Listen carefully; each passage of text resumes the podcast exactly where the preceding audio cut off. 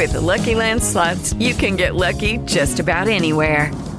This is your captain speaking. Uh, we've got clear runway and the weather's fine, but we're just going to circle up here a while and uh, get lucky. No, no, nothing like that. It's just these cash prizes add up quick. So I suggest you sit back, keep your tray table upright, and start getting lucky. Play for free at LuckyLandSlots.com. Are you feeling lucky? No purchase necessary. Void where prohibited by law. 18 plus terms and conditions apply. See website for details. With Lucky Land slots, you can get lucky just about anywhere. Dearly beloved, we are gathered here today to. Has anyone seen the bride and groom? Sorry, sorry, we're here. We were getting lucky in the limo and we lost track of time. No, Lucky Land Casino, with cash prizes that add up quicker than a guest registry. In that case, I pronounce you lucky. Play for free at LuckyLandSlots.com. Daily bonuses are waiting. No purchase necessary. Void where prohibited by law. 18 plus. Terms and conditions apply. See website for details. Bienvenidos al podcast del noticiero Univisión Edición Nocturna. Aquí escucharás todas las noticias que necesitas saber para estar informado de los hechos más importantes día con día. Expertos creen que Washington podría lanzar una enérgica represalia por el ataque contra una base norteamericana en Jordania. Investigan si una confusión de drones propició un ataque de guerrillas pro-iraníes que dejó tres soldados muertos y otros 40 heridos. Una disputa por marihuana habría sido la causa de la matanza de seis personas en el remoto desierto de Mojave, en California. Arrestan a cinco sospechosos. Los familiares del futbolista Rodolfo Pizarro, atacados brutalmente en Tamaulipas, fueron agredidos por un enfermero que ellos mismos contrataron. Y los Bookies anuncian que ofrecerán una serie de conciertos en Las Vegas. Les tenemos los detalles del histórico anuncio. Este es Noticiero Univisión, edición nocturna, con Maite Interiano y Elian Sidán. Muy buenas noches. Estados Unidos prometió una respuesta contundente tras el ataque con un dron contra una base militar en precisamente Jordania, que dejó tres soldados muertos y decenas de heridos. Este es, Elian, el primer atentado contra tropas estadounidenses desde que se desató la guerra entre Israel y Hamas. Guillermo González nos cuenta lo que se sabe de este ataque. El sargento William Jerome Rivers, de 46 años, y los especialistas Kennedy Leydon Sanders, de 24, y Breonna Alexandria Moffett, de 23, son los tres militares que murieron tras el ataque con explosivos, con un dron contra la base conocida como Torre 22, localizada en la frontera entre Siria y Jordania. Al menos 40 ocupantes de esa unidad militar resultaron heridos. Hoy se supo que el dron que causó la explosión fue lanzado desde un avión que se aproximó a la base militar al mismo tiempo que un dron estadounidense regresaba de un vuelo. Aparentemente oficiales pertenecientes a esa unidad militar dijeron que pudo tratarse de una confusión que surgió momentos antes del ataque. No podemos corroborar las afirmaciones de esos oficiales. El Departamento de Defensa, como es de esperar, está evaluando toda la evidencia forense, dijo hoy el vocero del asesor de seguridad nacional. De los 40 heridos, 8 fueron llevados a hospitales en Bagdad, Cinco de ellos se recuperan sin mayores complicaciones. Los analistas consideran que es muy probable que comandos terroristas respaldados por el régimen iraní estén detrás de este y otros ataques que han sufrido las fuerzas estadounidenses. Están actuando ellos por medio de sus auxiliares. En inglés les dicen proxies. El secretario de Estado dijo más temprano que la decisión es proteger los intereses estadounidenses y el personal militar fuera del país. Hemos dejado muy muy claro desde el primer día que vamos a defender a nuestra gente, vamos a defender a nuestro personal, vamos a defender nuestros intereses y eso es exactamente lo que hemos hecho. Además de este, las unidades militares estadounidenses han sido blanco de al menos otros 156 ataques desde octubre del año pasado. Sin embargo, es la primera vez que mueren soldados. El gobierno del presidente Biden insiste en que quiere evitar a toda costa una expansión del conflicto en el Medio Oriente. Elian, regreso contigo. Guillermo, muchísimas gracias. Vamos a pasar a California con el arresto de varios sospechosos en relación con el asesinato de seis personas en el inhóspito desierto de Mojave. Todos son hispanos y al igual que algunas de las víctimas, todo apunta a que el móvil de esta matanza sería una disputa por drogas. Jaime García nos tiene los últimos detalles de la investigación. Una disputa entre bandas dedicadas al cultivo ilegal de marihuana fue el motivo detrás de la ejecución de seis individuos que fueron encontrados muertos por heridas de bala en medio del desierto de Mojave el martes pasado. Cuatro de las seis personas fueron quemadas allí en esa escena y los seis sí recibieron, uh, fueron balaseados por los sospechosos.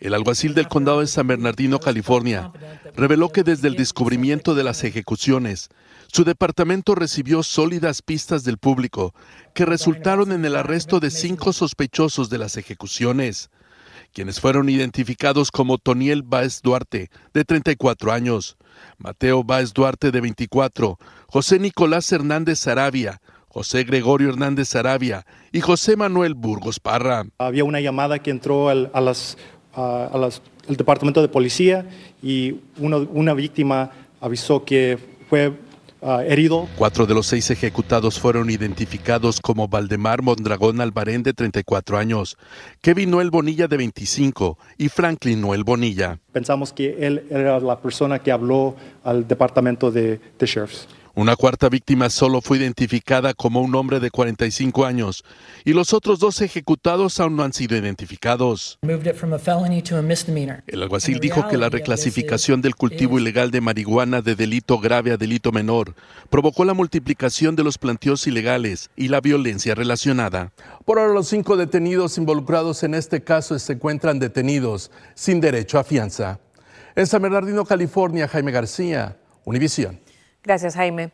Y pronto podría hacerse público el texto de un acuerdo bipartidista en el Senado para responder a los problemas migratorios en la frontera con México. Se trata del acuerdo migratorio más conservador en años y los negociadores republicanos y demócratas lo defienden. Sin embargo, el expresidente Trump pidió a los legisladores que voten contra el acuerdo. If that bill were the law today, I'd shut down the border right now and fix it quickly.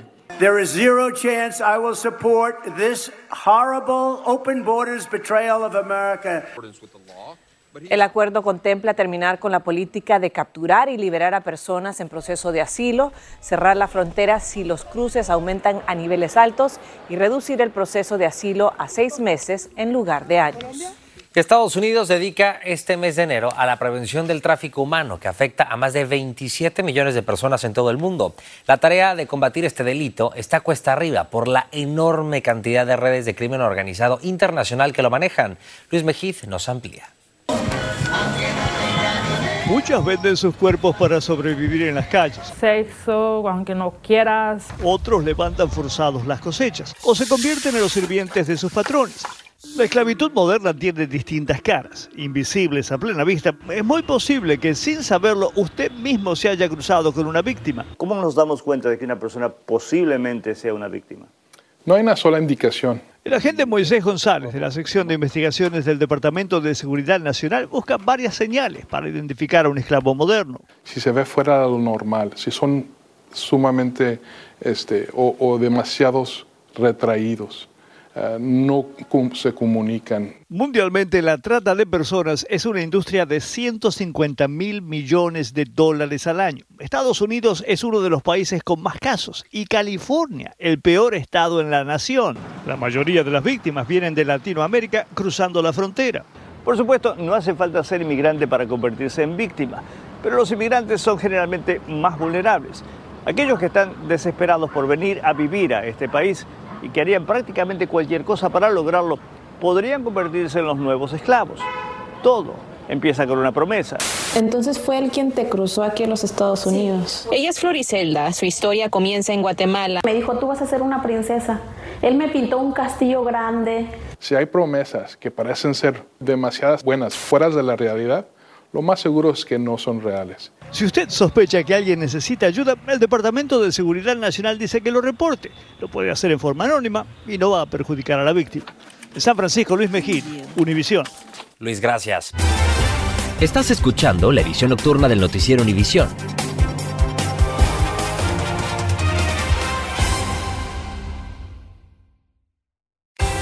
Continuamos con el podcast de la edición nocturna del noticiero Univisión.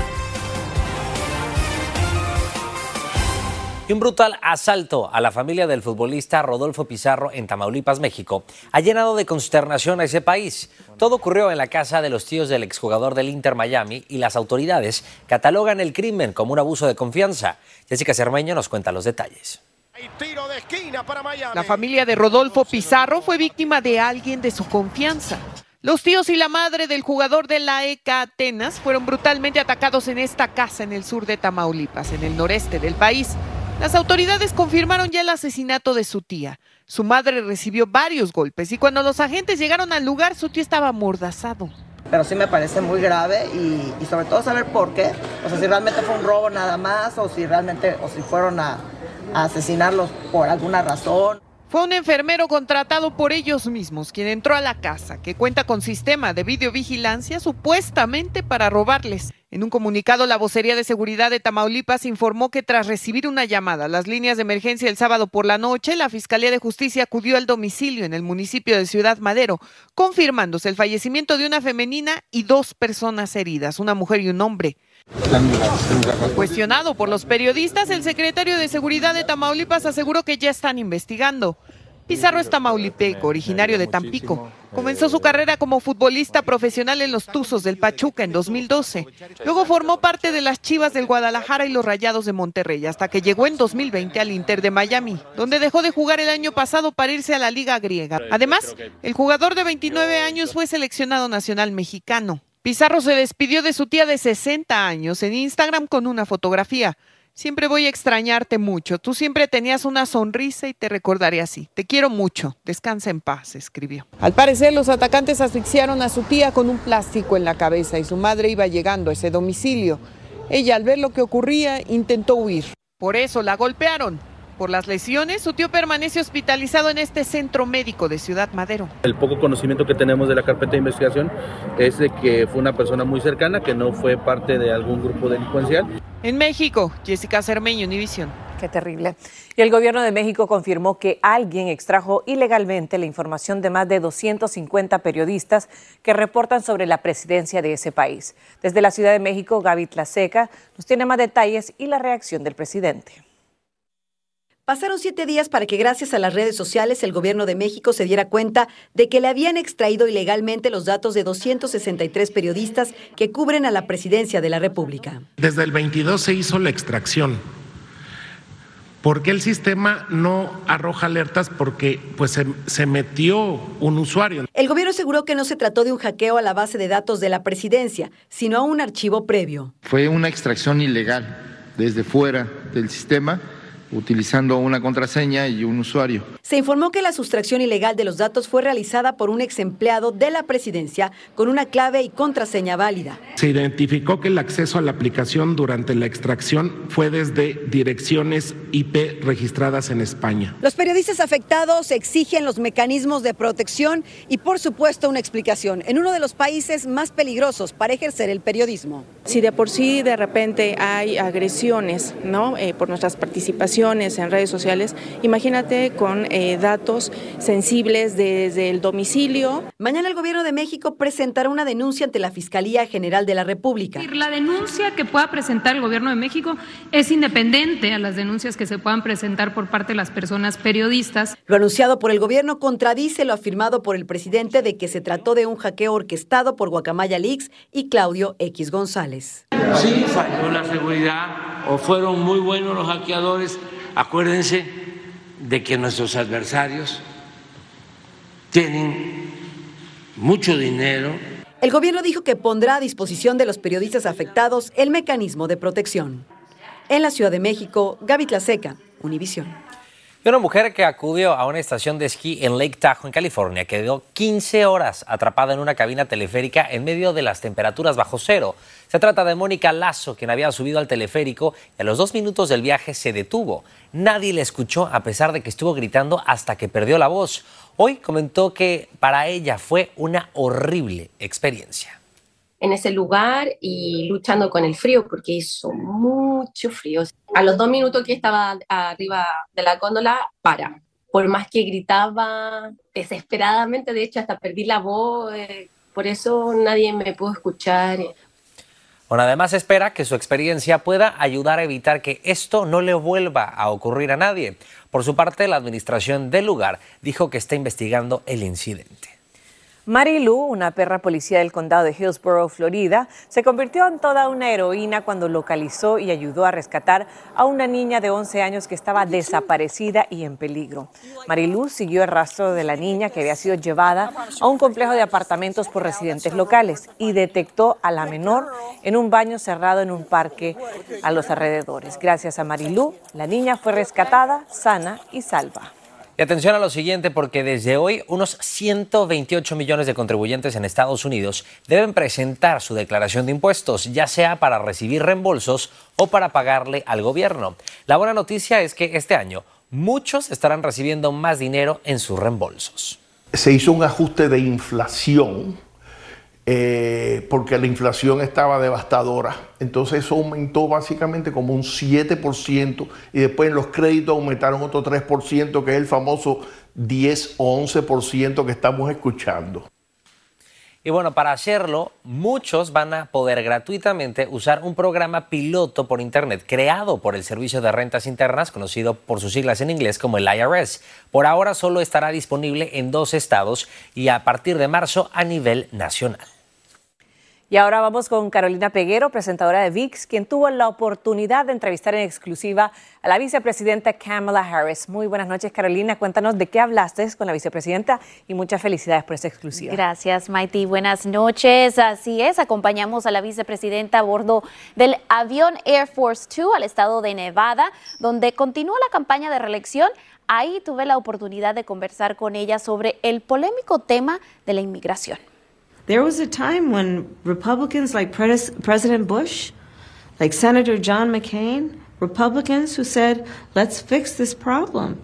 But you have in somebody like a Donald Trump who basically suggests that immigrants are poisoning the blood of the country and engages in that kind of rhetoric and instead of what is important to do, which is to fix the problem, including protect dreamers and DACA. También hablamos de varios temas, entre ellos la edad del presidente Biden, algo que parece preocupar a los votantes. Me comentó que él se encuentra bien y que garantizan brindarles confianza y seguridad a los estadounidenses durante un segundo mandato. Los invito a ver la entrevista completa en univisionoticias.com. De verdad que una entrevista diferente, Carolina, abordando los temas que nos interesan y viendo una cámara también un poco más personal, verla también cómo se maneja con su equipo y abordar todos los temas que no dejaron nada sobre la mesa. Así es. Te felicito, Carolina. Gracias. Y bueno, les cuento que el Departamento de Estado publicó una advertencia de viaje a las Bahamas después de que Nassau, la capital, se reportaran 18 asesinatos desde que comenzó este año. Ya la Embajada de los Estados Unidos en Nassau había publicado una alerta de seguridad por los asesinatos, algunos de ellos a plena luz del día y que se atribuyen a rivalidad entre pandillas. En otros temas, la famosa banda mexicana Los Bookies, encabezada por Marco Antonio Solís, hará historia cuando actúe este año en Las Vegas. Y los bomberos en un municipio de Colombia utilizaron todos los medios a su alcance para rescatar a una mujer de 25 años que no podía caminar. Se dispararon los precios de los boletos para el Super Bowl de este 2024 entre los Kansas City Chiefs y los San Francisco 49ers, que se estará disputando este próximo 11 de febrero en la ciudad de Las Vegas. Será el Super Bowl más caro en la historia, porque escucha esto, el precio promedio del boleto es de unos 9.800 dólares, 70% más caro que el año pasado. Yo lo veo por Univision y por VIX. Y los bomberos del municipio de Bello, en Colombia, rescataron del sexto piso de un edificio a una mujer de 25 años con obesidad mórbida. La mujer, que pesa unas 370 libras, se había lesionado uno de sus pies al sufrir una caída y no podía moverse. Para rescatarla, los bomberos usaron una máquina escalera, una máquina extintora y una ambulancia. Y la Fiscalía General de México dijo hoy que hubo un segundo tirador en el homicidio del candidato presidencial Luis Donaldo Colosio aquel 23 de marzo del año 1994 en Tijuana. La Fiscalía dijo que se trata de Jorge Antonio S., un agente de seguridad nacional que fue liberado en aquellos momentos gracias a Genaro García Luna y este lo encubrió. García Luna, exsecretario de Seguridad de México, está preso en Estados Unidos por corrupción y narcotráfico. Y la banda mexicana Los Bookies anuncian varios conciertos que serán históricos en la ciudad de Las Vegas. Bueno, y vamos a terminar con buenas noticias y especialmente para los amantes y seguidores de los Bookies. Les cuento que la célebre banda, encabezada por Marco Antonio Solís, que lo están viendo en pantalla, harán historia en la música. Sí, van a dar una serie de conciertos en Las Vegas, convirtiéndose en los primeros artistas en hacerlo completamente en español. Así es, Mighty. Serán 15 presentaciones en mayo, julio y septiembre y las entradas empezarán a venderse el próximo viernes. Así que ya sabes, si usted no puede ir al Super Bowl en Las Vegas, probablemente sí puede ir a ver a los bookies. Hay varias fechas y los precios son más asequibles. Por supuesto que sí, Mighty. Y qué gran logro para esta banda que en el año 1973 en Michoacán comenzó como una agrupación y hoy encabezan este hito tan importante. Así es, 2021 se reunieron y ahora tienen más conciertos. A cantar Tu cárcel y todos esos éxitos que los han hecho grandes. Buenas noches. Buenas noches. Gracias por escucharnos. Si te gustó este episodio, síguenos en Euforia, compártelo con otros publicando en redes sociales y déjanos una reseña.